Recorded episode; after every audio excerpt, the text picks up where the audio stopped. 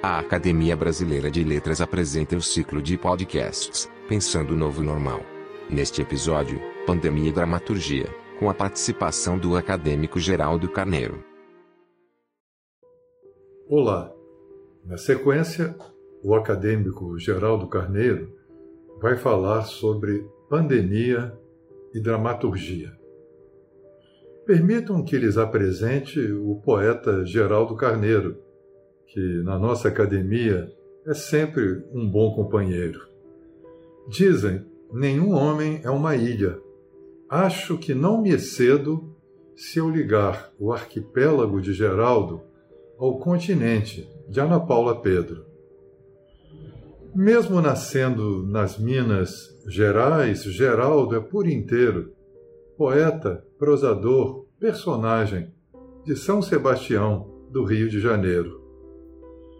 Será que na cena de um palco a pandemia nasce de um capeta? E a vida humana vale menos do que um voo de borboleta? Vamos ver e ouvir o poeta trazer algum alento a este planeta. Com categoria na literatura, Geraldo tira tudo de letra. Pandemia e dramaturgia. A primeira notícia que conheço sobre a peste na história da dramaturgia acontece na peça Édipo Rei de Sófocles. Logo na abertura do prólogo, vemos pessoas ajoelhadas na escadaria do Templo de Apolo, na cidade de Tebas, em atitude de súplica. Édipo, o rei de Tebas, entra no templo e se dirige a eles numa tradução de Jaime Bruna, de 1963, que diz: Meus filhos, que motivo vos reúne aqui ajoelhados? O que vos traz aqui? Um temor? Um pedido? Dizei, eu de bom grado vos daria toda a ajuda. Eu teria de ser insensível para não me comover com essa postura suplicante. Um sacerdote ancião toma a palavra e diz: Pois bem, Édipo, detentor do poder em minha cidade, a sanha da peste, essa potência que investiu contra a cidade com sua febre, vem despovoando a mansão de Cádmo e enriquecendo de ais e gemidos as trevas infernais. Ó poderoso Édipo, amado por todos, rogamos que nos descubras um remédio, seja ouvindo uma revelação dos deuses, seja escutando algum ser humano. E Édipo, tocado pela desgraça dos seus cidadãos, responde: Pobres filhos, não estou alheio ao desejo que vos trouxe aqui. Enviei meu cunhado Creonte ao santuário de Apolo em Delfos para consultar com que ritos e esconjuros eu poderia salvar a cidade. Como Sófocles é craque de dramaturgia, Creonte chega em seguida e Édipo lhe pergunta: Que resposta nos trazes de Apolo? E Creonte responde: Uma resposta auspiciosa. Queres ouvi-la na presença dessas pessoas ou preferes entrar no palácio? Édipo, que tem uma vocaçãozinha para demagogia, diz, fala para todos ouvirem. E Creonte afirma, Apolo nos ordena, em termos claros, que expulsemos uma nódoa, como que alimentada por este solo. Édipo fica perplexo. Que diabo de nódoa será essa? E pergunta a Creonte, e como a expurgaremos? Creonte responde, pelo desterro, ou cobrando a morte pela morte. E Édipo, mas a morte de quem? E Creonte reproduz a fala do oráculo, daquele que matou Laio, que sejam punidos os assassinos. Laio, para quem não sabe, era o antigo rei de Tebas. Édipo responde: E onde estão os que o assassinaram?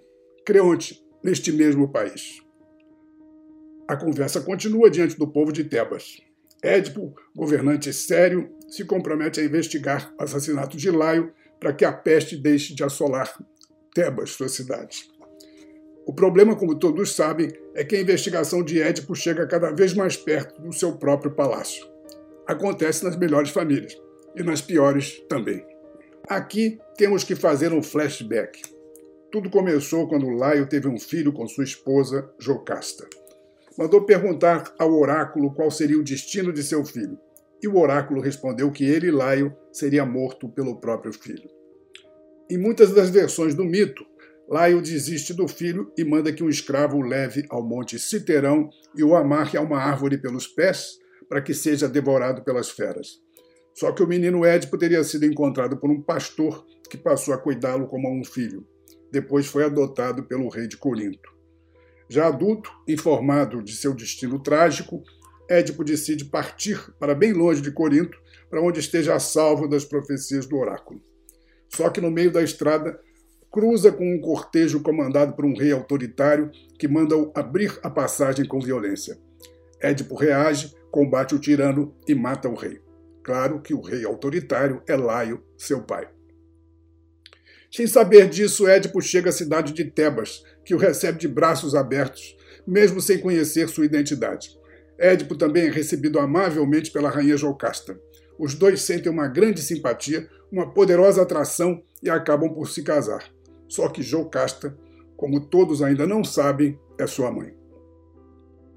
Nas tragédias gregas, quando alguém comete a falha trágica, movido pelo que os gregos chamam de hubris, que é a arrogância dos seres humanos, sobrevém como castigo a Nêmesis, filha da noite, a vingança dos deuses. Ao final da investigação, Édipo descobre que ele próprio é a causa da peste que se abate sobre sua cidade. E por força de Nêmesis, Jocasta se enforca, e o pobre Édipo, envergonhado de seus crimes, perfura os próprios olhos. Se buscássemos equivalentes de Édipo na peste brasileira, haveria muito trabalho para os oftalmologistas. Mas há pelo menos outra peste notável na história da dramaturgia. Diria mesmo que há uma história em que coexistem três epidemias simultâneas. A cena se passa numa Verona imaginária criada por William Shakespeare. A peça é Romeu e Julieta. Shakespeare era quase um especialista em peste. Ele usou 116 vezes a palavra plague. Não que eu saiba isso de cor, quem me informou foi a erudição eletrônica. E a bem da verdade, a palavra plague nem sempre significa peste, mas também significa praga, castigo divino, aborrecimento, amolação. Dá vontade de traduzir ao pé da letra algumas das pragas de Shakespeare, como uma extraída do Rei Lear que diz: Que peste a deste tempo em que os loucos guiam os cegos. Mas, como diria outro admirador de Shakespeare, isto seria aqui um carnaval inútil. A peste volta e meia baixava em Londres no tempo de Shakespeare.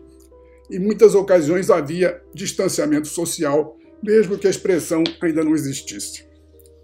A primeira providência das autoridades, lá como aqui, era fechar os teatros. Segundo o escritor Anthony Burgess, autor de uma simpática biografia de Shakespeare, uma das piores temporadas foi a de 1593, quando a peste em seu apogeu chegou a matar mil pessoas por semana. Se pensarmos que a população de Londres era de 200 mil pessoas, imaginamos a devastação. Nessa safra da peste, supõe-se que os teatros ficaram fechados quase todo o ano. Na Verona inventada por Shakespeare, vemos duas outras espécies de epidemia, ambas no sentido figurado. A primeira, a da violência, que explode logo na primeira cena em que se confrontam as duas famílias rivais, Capuletos e Montecos. Mas na Verona de Shakespeare há um príncipe civilizado e pacifista que faz um discurso contra a violência, mais ou menos assim: Rebeldes súditos que assim profanam com o aço da espada a paz dessa cidade, já não me escutam? São homens ou feras? Querem matar o fogo dessa fúria com a fonte púrpura das suas veias? Sob pena do castigo dessas mãos, lancem ao chão suas armas sem juízo e escutem a sentença do seu príncipe. Se outra vez perturbarem nossa paz, suas vidas pagarão por essa afronta. A segunda epidemia de Romeu e Julieta, como todos já devem estar desconfiando, é o amor. Romeu começa a peça apaixonado por outra moça, mas ao conhecer Julieta fica arrebatado. Primeiro encontra sua amada num baile de máscaras na casa de sua família, baile esse ao qual Romeu comparece na qualidade de penetra. Rola uma química incrível entre os dois, como todos sabem. Mais tarde, em outra penetração, Romeu pula o muro do pomar da casa dos Capuletos e vê Julieta contemplando a lua. E olhando para ela, diz: Que luz é essa que rompe na janela? Será o nascente e Julieta é o sol? Levanta, sol, e mata a lua ciumenta, que já está pálida com a dor da inveja, por seres tão mais bela do que ela. É a minha amada, sim, é o meu amor. Quisera ela soubesse o que ela é. Ela fala, ainda quando não diz nada. Seu olhar discursa. Quero responder. Sou um atrevido, não é a mim que ela fala. Duas dentre as estrelas mais bonitas que há em todo o céu, por terem outros deveres, deixaram esplandecendo os olhos dela em suas esferas até que voltassem. E se seus olhos estivessem lá e elas aqui? O brilho do seu rosto causaria vergonha nas estrelas, como o brilho do dia faz com as velas. Seus olhos lá no céu brilhando tanto que até os passarinhos cantariam, pensando que já não fosse mais noite. Como ela ampara o rosto sobre a mão, ah, se eu fosse essa luva em sua mão, se eu pudesse tocar aquele rosto. Julieta, como podemos imaginar, também está pensando em Romeu. E pensando em seu amado, diz para si mesma: Ó oh, Romeu, Romeu, por que és Romeu? Nega teu pai, recusa esse teu nome. Senão é só jurar-me o teu amor e eu já não mais serei uma Capuleto. É só teu nome que é meu inimigo. Tu és tu mesmo, não és um Montecchio. O que é um Montecchio? Não é mão, nem pé, nem braço ou rosto, ou qualquer outra parte que alguém pertença. Encarna um outro nome. O que há num nome? O que chamamos rosa, com outro nome, perde o seu perfume? Romeu, despe o teu nome, e em vez do nome, que não faz parte de teu ser, toma posse completa de mim mesma. Romeu aproveita a deixa da amada e se revela. Os dois trocam juras de amor e imaginam que serão felizes para sempre. O problema é que do lado de fora a violência continua. Coagido por um valentão parente de Julieta, como todos sabem, Romeu se bate em duelo com um primo da amada. Em meio ao combate, morre acidentalmente seu primo Mercúcio. E morre também o primo de Julieta, agora morto por Romeu. No apogeu do duelo, quando se vê mortalmente ferido, Mercúcio roga uma praga para as duas famílias que se digladiam. Diz ele que a peste caia sobre vossas casas. E para que não haja dúvida sobre sua evocação, Mercúcio repete a maldição: que a peste caia sobre vossas casas. É o momento em que a peça muda de gênero. Deixa de ser uma comédia romântica e se torna uma tragédia. Aqui, a peste se presta a uma dupla leitura. Por um lado, é resquício da peste negra na Verona imaginária em que Shakespeare sediou seu texto. Talvez esse ressurgimento se deva ao fato de que o próprio Shakespeare também vivia numa Londres assolada pela peste bubônica no final do século XVI, enquanto escreve seus textos. Aqui se cruzam as duas epidemias, a violência, peste metafórica, e a peste propriamente dita. Diante delas, o amor foi encurralado entre quatro paredes. Romeu foi banido de Verona e Julieta desabafa. Romeu foi exilado e não há mais limite, fim, fronteira e nem medida depois dessa palavra tão fatal para exprimir a dor dessa partida. Romeu e Julieta é uma tragédia.